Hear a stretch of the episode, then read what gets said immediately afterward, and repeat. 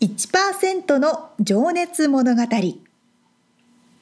海外に住んでいる日本人は日本人総数のわずかに1%この番組では海外進出や起業を果たしたビジネスオーナーや経営者また各業界のプロフェッショナルな方々へ対談形式でインタビューをしていきます日本の未来を背負うグローバルなプロフェッショナルたちの仕事哲学とそこに燃える情熱に迫ります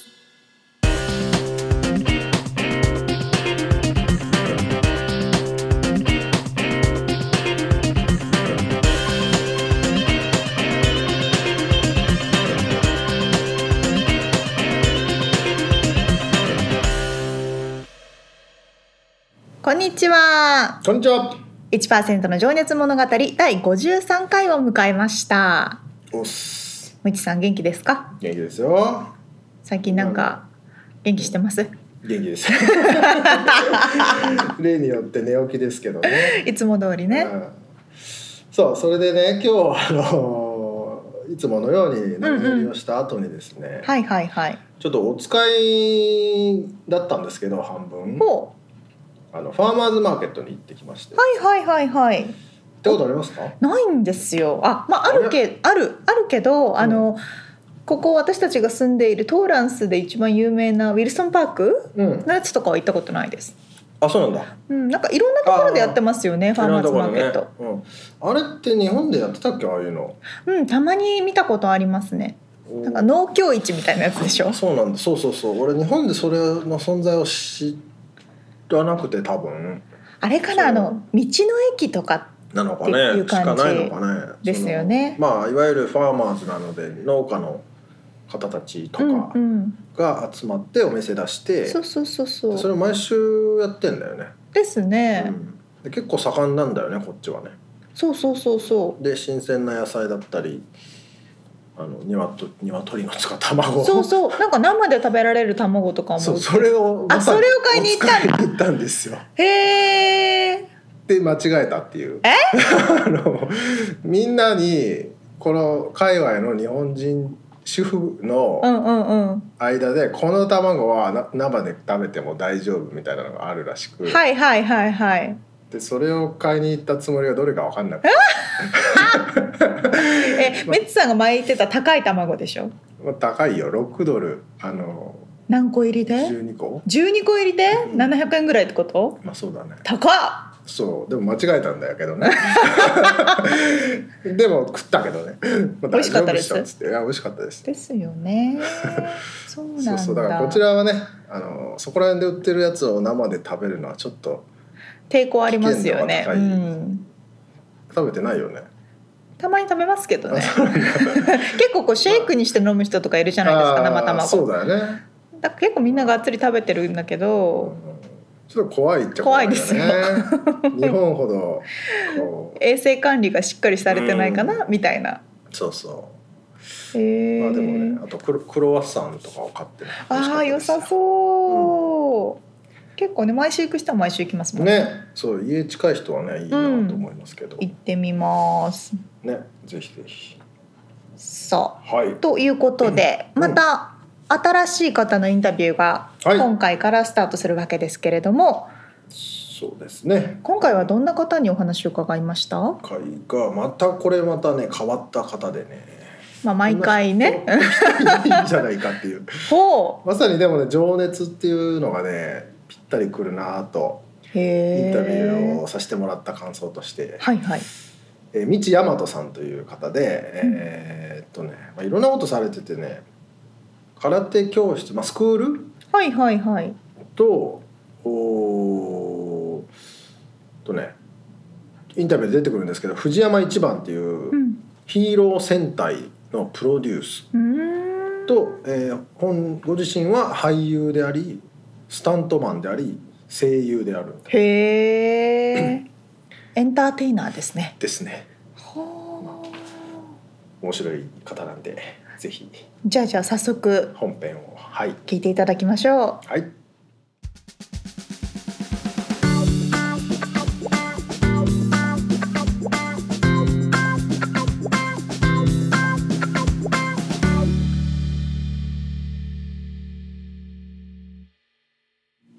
はい、えー、1%の情熱物語今日は14人目のゲストになりますえーっとですね「サムライアクションスタジオ」というですね、えーまあの、えーディレクターでいらっしゃいます道大和さんにお話を伺いたいと思います道さんよろしくお願いしますあよろしくお願いします。はいえーっとねちょっとね最初にはい。 「サムライアクションスタジオ」はい。って何ですかっていうところからちょっと今のお仕事って、はい。どんなことやってますかっていうのをちょっとお伺いしたくはい。えっ、とですね、うちの会社的には、はいえーまず、えースクールビジネスですね。はいそれは武道が基本のおスタントとか、ほうほあとはあーキッズ空手のお教育ビジネス。うキッズ空手ロサンゼルスで空手を教えていらっしゃるそうです。キッズ空手ですね。うんもうか子供さん専用もう専門です。うんうんうんはい、であとはあー藤山一番っていううーハリウッドで立ち上げたはいオリジナルの実写ヒーローのビジネスえっと分かりやすく言うと「仮面ライダー」とかはい「ゴレンジャー」とか、は今の世代は何ですかね いせんパワーレンジャー特撮ですよね特撮ヒーロー特撮ヒーローです、ね、っていうやつですねはい、はいをプロデュースしていらっしゃるそうですね制作してますうん、はい藤山一番はいこれねちょっとまあ写真はもちろんあの出しておくんで、はいあの聞いてる方後でちょっとチェックしていただきたいんですけどええこれすごいんですよあり ありがとうございますいや本当にあのなんつうんだろうヒーローなんですよね そうですねはいをまあプロデュース作っていらっしゃってはいそのスタジオでえー空手とスクール授業をやりながらそはのい藤山一番特撮ヒーローのプロデュースをしてはいで本人は個人的にもあのアクター俳優でもいらっしゃると。そうですねもともと僕あの大野研究会っていうはいライダー、仮面ライダーとかうんうん、戦隊のアクションを作り上げたはいあーアクション事務所に16の時に入門したんですねなるほど。でそこはもともと俳優の事務所だったんですようんうん、で俳優で、えーまあ、盾をやる俳優たちっていう事務所だったんですよね当時盾っていうとあの剣のそうです剣剣盾とか、んうんうんあのーまあ、現代劇のアクションとか、うんうんで当時はあのもうもうかれこれ仮面ライダーが、えっと、せん今からもう、えー50年ぐらい前かなってことは1900何年だろうな50年 前7080年ぐらいですかうんですかね、ちょっと僕はっきりした値段は記憶に分からないんですけど、はいえっとそれはあの柔道一直線現代劇うちの事務所がやっていてうんうんで桜木健一さんっていう俳優さんがやってらっしゃってはいでそれがもともと経営がその前にあの時代劇を何本もやってるんですけど、うんうんでそこの流れから「仮面ライダー」を始めるようになってなるほどで戦隊ゴレンジャーをやってっていう事務所だったんですね。ちょっとね今の若い方はわからないかもしれないですけど、はい、わかるわかるっていう方もいるかもしれないですけど、はい なるほどなるほどじゃあちょっとその辺のお話また後でお伺いうとして、はいそこからまあ今その入っていったってことですねのそうですね前にねはいうんうんうんはいで今はアメリカでそはのいスタジオ運営をしながら、はいその仕事をしてらっしゃるってことなんですけど、はいどんな風な生活っていうか毎日こういろんなことやられてると思うんですが、はいはいはいスケジュールって決まってたりするんでえっ、とですね、えー夕方以降はですねアフタースクールなので、はえあーとはい子供さん向けの空手なのでああアフタースクールなんで基本的にはあー夕方以降は学校ビジネスうんうんうんで午前中などはですね、まあ、当然あの会社運営もあるんで、うんえー、と全体の流れを見たりとかはいあとはあの藤山一番今あの昔まあっていうか去年一昨年ぐらいまでは、はいえー、ともうあったものを取る取ったものに CG を載せるっていう世界の昔の作りだったんですね。うんうんで今はやっぱり CG あってアクション映画があるっていうもう考え方なんですよ。うんなるほどだからあそれはじゃあのカメラ昔で実際に動いて撮ったものに昔はねビームとかビャーンっていそうそううそのうを後でそれが昔の特載せる撮だったのんでがす昔のやり方特撮だったんですねはあはあはあで今の若い方でも特撮って言えば当然知ってるはずなので、はいっていうのはむくあの当然若い若かろうが若くなかろうが、うんあのまあ、僕が、えーとよえー1965年生まれなので、はいえーそこから以降の世代っていうのは特撮ものには親しいはずなんですよ。うっんていうのはライダーがあって、はいウルトラがあってはい戦隊があってっていう三本柱があってその中にアニメがその上にアニメがあるんですけどうん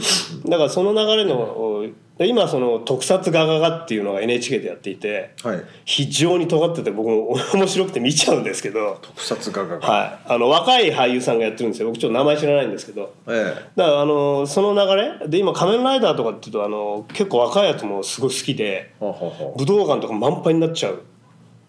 はあえそれはそのショーを見に来るのにいやもうだからあのイベントなんですよおおだからその特撮ショーありはいアクションショーあり、はい歌謡ショーありみたいな、まはあ、い歌謡ショーって古いんですけど言い方が、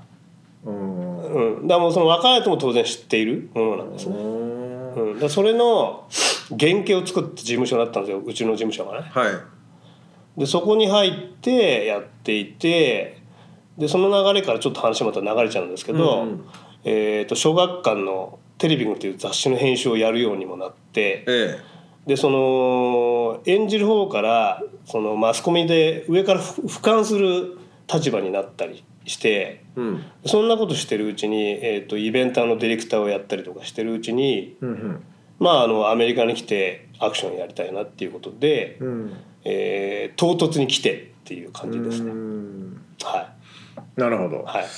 OK ですちょちょその辺の話はねまた後で伺いたいなと思うんですけど、はいそうしたら、はい、今おっしゃってた途中だったのがその、はい昔ははい撮影してそこはにい CG を載せたと、はい、はい、で今はその CG ありきってことでそうですねの CG 自体のは作業もしてらっしゃい、る、してますね。うちの会社で開発してますね、今。おー一生懸命。それはみちさん本人がやられる僕もやるし、えーっと、うちのスタッフ、仲間。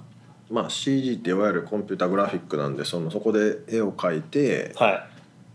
なんつうんだろう動きをつけたりとかってことでい。すその、だから、いろんな部門に分かれるんですけど。かはい例えば、そのキャラクターがあるとしたら、はキャラクターを作って。はいそれにそのおテキスチャーっていうのを貼るんですけど紙みたいな、まああの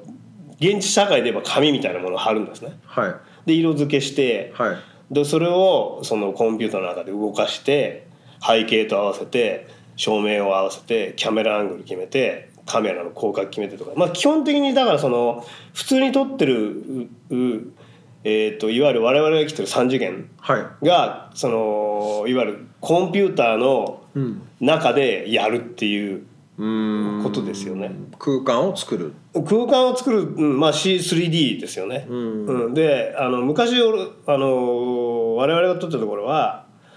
まずその撮れないショットばっかりだったわけじゃないですかああいう話あーめっちゃジャンプしたりとかそうそうそうだ昔だったらその非常に古い撮り方で、はいえーっとアクション地面でやって、はいじゃあジャンプはどうするかってトランポリン使って空中回転してあーそれを別カットで撮ってっていう世界だったわけですそよれを合わ昔せはるってことですね昔はね、うん、そういう発想だったの今はもう何でもできるわけですようんうんだからその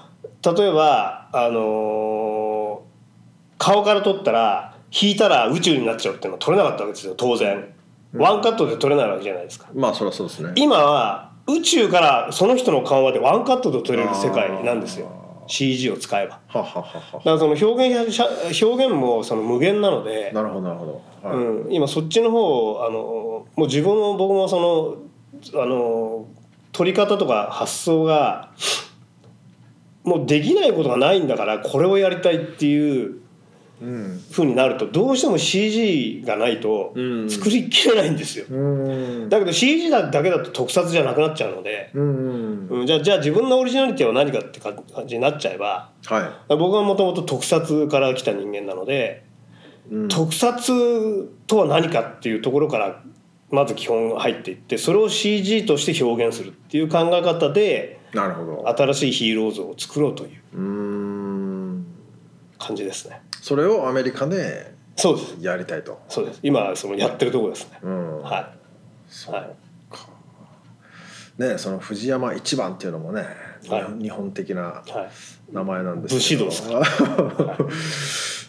あのアメリカンの方にとってはそのどういう風に見えるんですかね藤山一番っていいうのやはド日本で すねド日本あもう狙ってますけどは最初からなるほどね最初からは仮面ライダーとかっていうのは皆さん知ってるんですかねい知ってますねあーうん、だから僕ね戦隊今パワーレンジャーってこっちの方がもっと当然有名なんですけどああ,、ーええの僕サバンに入ったんですよねごめんなさいサバンっていうサバンってパワーレンジャーとか仮面ライダーを作ってる制作会社おおなるほど今もうあのーハズブロになりましたけどおもちゃ会社のハズブロになりましたけど版権が移ったんですけどほうほうで僕ライダーを日本でやっていてライダーと戦隊のアクションをやっていてえでこっちで永住権こっち来て、まあ、運が良くて永住権がその取れたんですけどえはいでその時にちょうどライダーのオーディションがあるっていうのを聞いてうんで行ってで受かってはいそれでそこでアクション監督とセカンドユニットの監督とスーツアクターうんをやって仮面ライダーのあハリウッド版の仮面ライダーなんでうすけど、ーんそっからですよねまたここのあのアメリカあで生活できる地盤基盤ができたっていうのはそっからですね全ては。なるほどなるほど、はいそれはでもそんそういうことですねはうーんわかりましたじゃあちょっと皆さん伝わりましたでしょうかね今だから空手話飛んじゃうんですけのど空手のスクールを運営しつつその藤山一番という戦隊ヒーローをい、はいアメリカで今はい広めるべくはいこう CG をも使いつつ、はいえーやってらっしゃると。はいで、えー俳優業もたまにはしてらっしゃるってことですやってますねうんはいそれは実際映画に出たりってことえでっすかとですね、えっとハリえ基本的にはあのースタントとかうんはやっぱりもともと出るじゃないですか、うん当たり前なんですけどで僕はなんかそのあの運がよくってはいえたまたまそのアメリカのあのこう声優ををやを探すエージェント、うんまあ、そうちょっと違う、まあ、微妙に違うんですけど、んそこのレジェンドのある方に、あのー気に入られてですねうんうんその日本語があるハリウッド映画いっぱい最近あるじゃないですかはいでその時に日本語が絶対必要になってくるんですよボイスでうんで必ず呼んでくれるっていうへえそうだからねあの本当ねあのもう30本以上やってますねハリウッド映画、うんまあ、ちテょレっビと私もあの実はウィキペディアでみちさんのねはウィキペディアにも出てるんですけどい、はい何個かタイトル書いてあったけどまラあ、ストさんだいぶ間違ってますけどねウィキペディアってね、あそうなんですうねん、相当間違ってますよ そうなんですけどまあ参考程度にというそうですねまあ一部名前を挙げるとすると映画のタイトルって例えばえっと最近だと、はい例えば「ゴジラ」とかああはいろいろやっててちょっともう忘れちゃうんですけう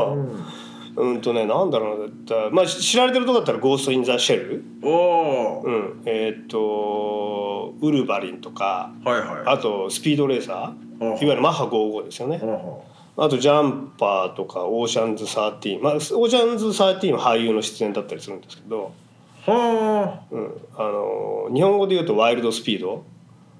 あ、うんううんん、こっちだと「えっとファースト・アンド・フェリアス」って言うんですけどはいそれもやったりとかもう相当やってますね、んありがたいこともうじゃあハリウッドで日本人の日本語の声っつったらもうミツさんが呼ばれるっていうことなんですうね、んなんかそうみたいです ねありがたく、なるほどねはい、素晴らしいまあじゃあ本当にでもいろんなこれあれですよね全然タイプが違うっていうかその会社運営をしながらはそのヒーローものの戦隊を監督っていうかまあディレクトい、する制作ですね制作をするはい監督もやってますけどで本人はまあ声優なり俳優でもそうですね スタントもやりますからどんなタレンティティブなんですかね いやねこの一本なんですよほう基本はね侍なんですね侍魂なんですねあーなるほどそれ部なんですよ基本はだって全部部ですか部というのは武道の部らうん日本人の部ですね日本人の部だって藤山一番って日本でしょはい体だって日本でしょはでアクタースタントにしたってまずその日本人のいいとこを求められるものだからいなるほど全部部なんですようーん全部だから背骨はあの僕の背骨ってバックボーンは大野研究会なんですけど、うん大野研究会、まあ、仮面ライダーなんですよね要は、うん仮面ライダーってあの部なんですよまあ、それは藤岡さんも言ってますけどうん藤岡弘さんも言っておっしゃってますけど無なんですねだから、あのー僕がこのアメリカ社会で生きて、あのー生かされてあのいただいてるのはうん日本のおかげなんですうん基本的に武武士道の武士道武ですよねそうです、うんうんはそれがもうじゃあ一本通ってるとい全てにうんおうんいもうて、全てにおいてそうですよなねるほどなるほそこから外れてる仕事はまずないですねどなるほど、はうーんいはい、じゃあちょっとそんなみちさんが、はいなんでこうなったのかっていうのをちょっと知りたいんえでーとです ねあのちょっと幼少期の方話に入っていきたいと思うんですけども、はい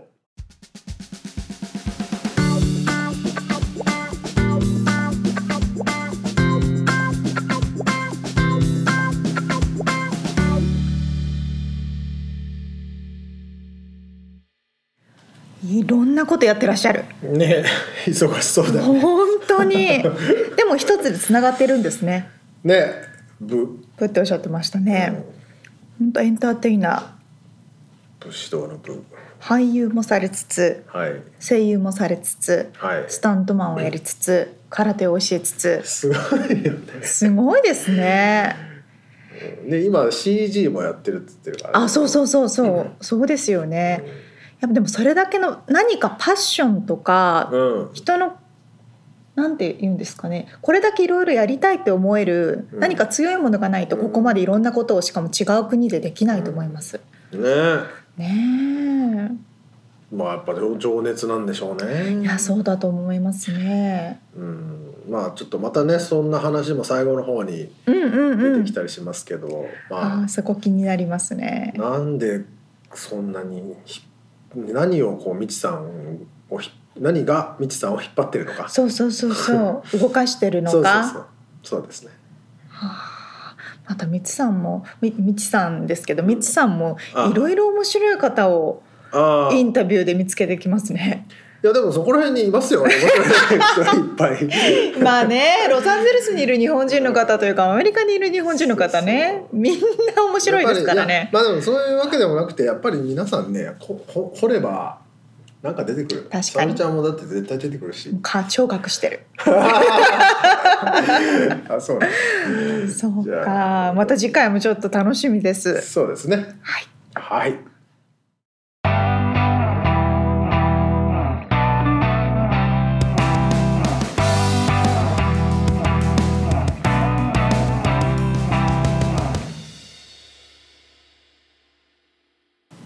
リアルアメリカ情報イエーって感じでも戦隊だから戦隊に合わせて。ぽいぽいぽいぽいさあリアルアメリカ情報このコーナーではロサンゼルスから最新のビジネス情報生活情報をお届けしていきますはいこの前ね私日本に久しぶりに一時帰国したんですよあそうだったよねそうどっか行ってたよなと思ってあそうそうそうそう日本帰日っ本だてったてあそうかあのいいつも結構直接空港からうん地元山梨に帰ることが多いんですけうんど、両親は今東京にいるのでたまに東京にそうそう帰ったりもするんですよ。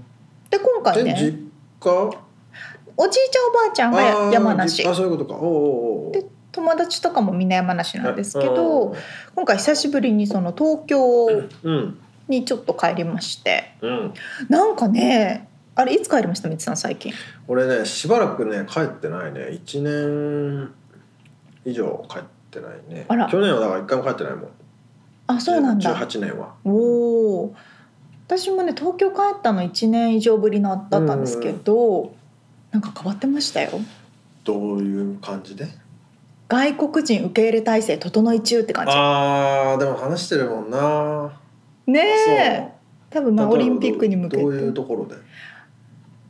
あのメトロに乗るじゃないですかあ今までは確かに外国語表示とかはあったんですけど、ーうんなんか渋谷 JK13 みたいな何それみたいなあれそれ JK って女子高生の違う違う違 うでも例えばなんですけどなんかそういう番号が各駅に振られててああなるほどね観光客がちょっと聞いて分かるようになってたありーととかあのマかップ見て分かりやすいようにかそうそうそうそうそうそう確かに渋谷とか言われても分かんないもんねそうそうそうそうそういうのがね着々とね進なるほんどでねる感じになってほうた、ほうほうほうーんそんなことでちょっと今回は、はアメリカに住んでる海外に住んでる日本人がい、うん、日本に帰ってすることっていうなるほどことなんですけど、はいはいはいはい私今回人間ドックを受けてきました。あああるあるですねあでしょ そうそうなんですよ。まあこっちだとね、まあ、なんていうか日本の方が多分医療系は歯医者とかもそうだよねそのあそうちょ通っとり。言わない方がいいかあでも本当に今みつさんがおっしゃった通り、人間ドック受けたんだそう受けたことあります？俺そろそろやんなきゃと思ってるけどないんですよねえだけどね去年の頭にエうんマージェンシーで血の検査をして、イマージェンシー行ったんですか？そう食中毒でねえ でもね血の検査と尿検査はもうめちゃくちゃ健康だって言われてあよかったですね。まあだからまあいいかっていう感じだよねあまあまあまあまあまあ、まあ、一回ねそれじゃまだ受けてればねでもやっぱね私も全然最近5年ぐらい受けてないから、うん私アメリカで病院行きたくないから、だよねそうなのよ、 そうでしょ、うん、そうあの今みつさんが言ったようにそれこそアメリカの医療費がものすごく高いのではい検査となったらすぐに何十万と保険に入っていてもうん、飛んでいきますので怖いですねなのでアメリカに住んでる特に駐在の方とかうん、まあ、やっぱり日本で医療を受けたりとうか、ん日本で人間ドックを受けたりする方が多いとでそうだね、うん私もどうしようと思っていろいろ話を聞きつつ、うんネットで調べてですね、うん、その今人間ドック予約サイトみたいのがあるんですよ。あそのポータルみたいな人そう間ドックをやってる病院のリストがあるそうそうそうそあへう。ー専門でやってるなんかポータルがあって何個かあってねなるほどそこをいろいろ調べていてで、まあ、山梨で受けようかなと思ったんですけどね山梨全然なかったから そうなんだやっぱり東京がやっぱりそうです種類豊富あそうなんだへえっていうのも今回私ね胃カメラの見たくてああやったことなかったんですけど、なんか胃が気持ち悪いなっていう時が多かったからでもあれ飲んだことありますみつさんた多分ないですね多分 記憶に俺記憶力がねまるでないのでやばいやばいでもそ俺れの記憶にはない です胃カメラ話を聞くとですよ、うん皆さん本当にあき大つ変かそっうだたねみたいな、ね話はありますねあるじゃないですか、でも私恐ろしくてうんうんうんはでこっちにアメリカに住んでる人に相談した ら「えアメリカでやればいいじゃん」って言われたんですよい。もっていうのもアメリカの胃カメラは全身麻酔なのうはいはでも全身麻酔の方が怖いじゃないですかいまあねある意味怖いね半半日ぐらいなんか棒起きれないみたいな、うん送り迎えもいるしねそうそうそうそう先日私の友人も胃カメラをアメリカで受けたんですけど、やっぱり次の日まで会社に来れないみたいうな、ーんあそうなんだそんな状況で一応ぼーっとして仕う事にんな多りませ分んみたいなぼーっとしてあと休まなきゃいけない全身麻酔だからみたいなあそののがあったのうで。うんただ日本で受けるのも怖いとその何もない状態で胃カメラのも怖いと、でいろいろ調べたらあの静脈内鎮静剤っていうのがあってですねうんうん麻酔なんですけどどちらかというと睡眠薬みたいなあー私あの歯を抜く時にやったことがあるんですけど、うんこう眠くなるうんでも完全には眠らないみたいなっへえていうのがあって、うんでそれを受けて胃カメラも飲んできたんですねうんだから全然覚えてないあ寝てるんだ起きたらもう終わってるみたいな、うんあそもうあの点滴打たれて眠くなりますよワンツースリー終わりましたみたいうああはいなはそうそうそうそういうのがあったんですよいよかったねそう で胃カメラも飲んであとはもちろん尿検査とか便の検査とか血の検査とか、うんそういうのも全部ひっくるめてやって3万8,000円うんえ安いでし ょえ安いねままあでも日本にいたら3万8,000円高い医療費って思うけどあ医療費とかまあチェックだけだもんねまあ そうそうそうチェックだけでねでもアメリカにいる方だったらえそれって何保険は効かないんだよねその保険効かないですあのなんつうんだっけあの健康人間ドックはうん健康保険とかはないから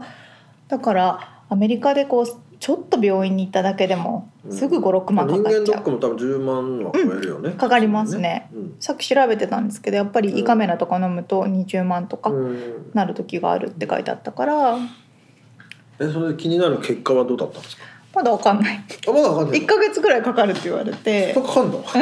でもなんかあの直後にその胃カメラの内容とかは大体教えてもらってなんかまあ大体大丈夫でしょうみたいなうん大体みたいじなゃあそれ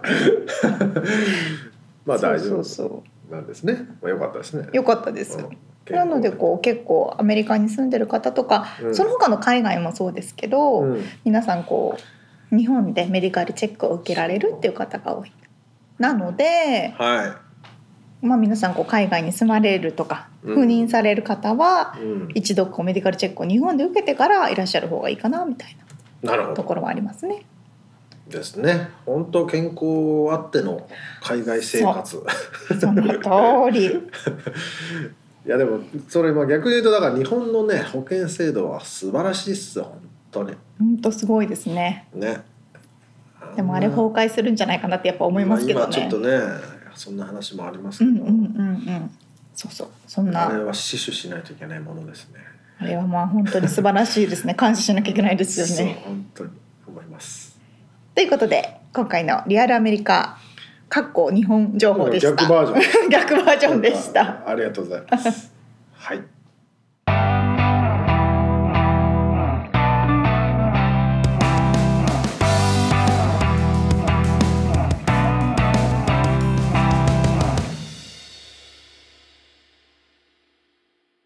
さあ締めのコーナーです。うっす。今日の質問。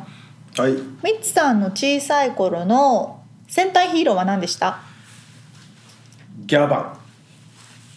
聞いたことないんです けど何それシャリバン。え？あれでもそれしか思い出せないな。何それえ銀色のえ？ギャバンは確か銀色の仮面をとか体をしたロボットっていうかせヒーローなんだけど、シャリバン。ンシャリバンっていうのもいたんだよね。なんだっけね。それ仮面ライダーみたいな感じのそうそうもうそのものなんだけど仲間がいたかなやつらには仮面ライダーって大体赤がレッドがいて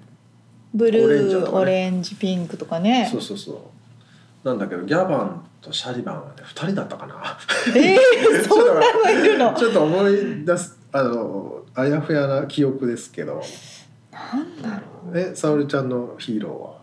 私は今おと男の子系のを思い出そうと思ってるんですけど、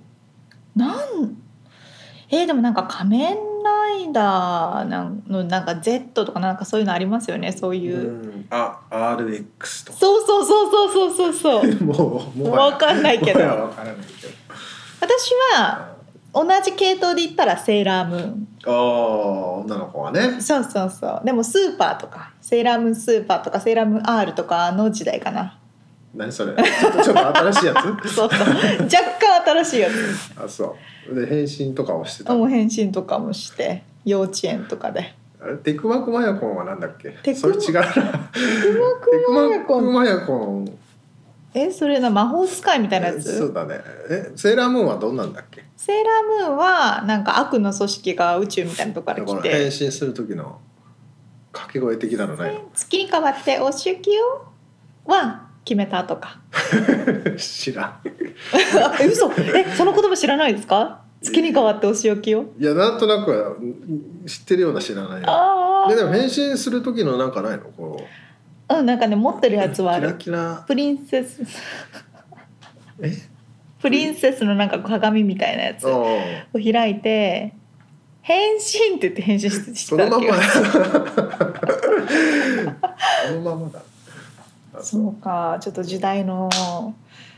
差をね感じ多まし分たまあ皆さんそれぞれねねありますよそねの時のヒーローがねそうそうそうそう今は何なんだろうねプリキュアはもう違うのかあなれは古いでしょもう古いんだもう全然わかんないですねまあなんだろうねあるでしょうねなんかねねえあでもまた今年2019年にうんハリウッド映画で「ポケモン」が実写化されるからああ気持ち悪いえめっちゃでも面白そうだったそうもう超見たなんかあのねなんだろうピカチュウの声とかめっちゃ低いんですよ あそうなんかなんだろう笑いを取りに行こうとしてる感じの実写化のポケモンああコミカルな感じそうコミカルでへえすごい楽しみなのでなるほどなるほど楽しみですねそうそうそうそうさあということで今回お届けした内容またはリアルアメリカ情報でのインフォメーションはブログの方に記載しております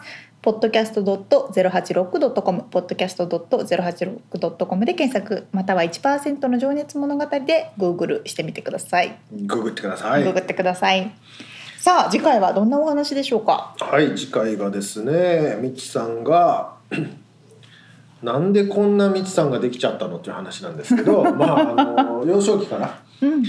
まあ大体想像はつきますけどね幼少期に仮面ライダーの 練習をしてたのかあーやっぱそうなのかなとな思いつつインタビューをしていますでまあなんでアメリカに来たのかっていうところぐらいはね、聞いているということですねはいわかりましたということで次回もお楽しみにじゃあねー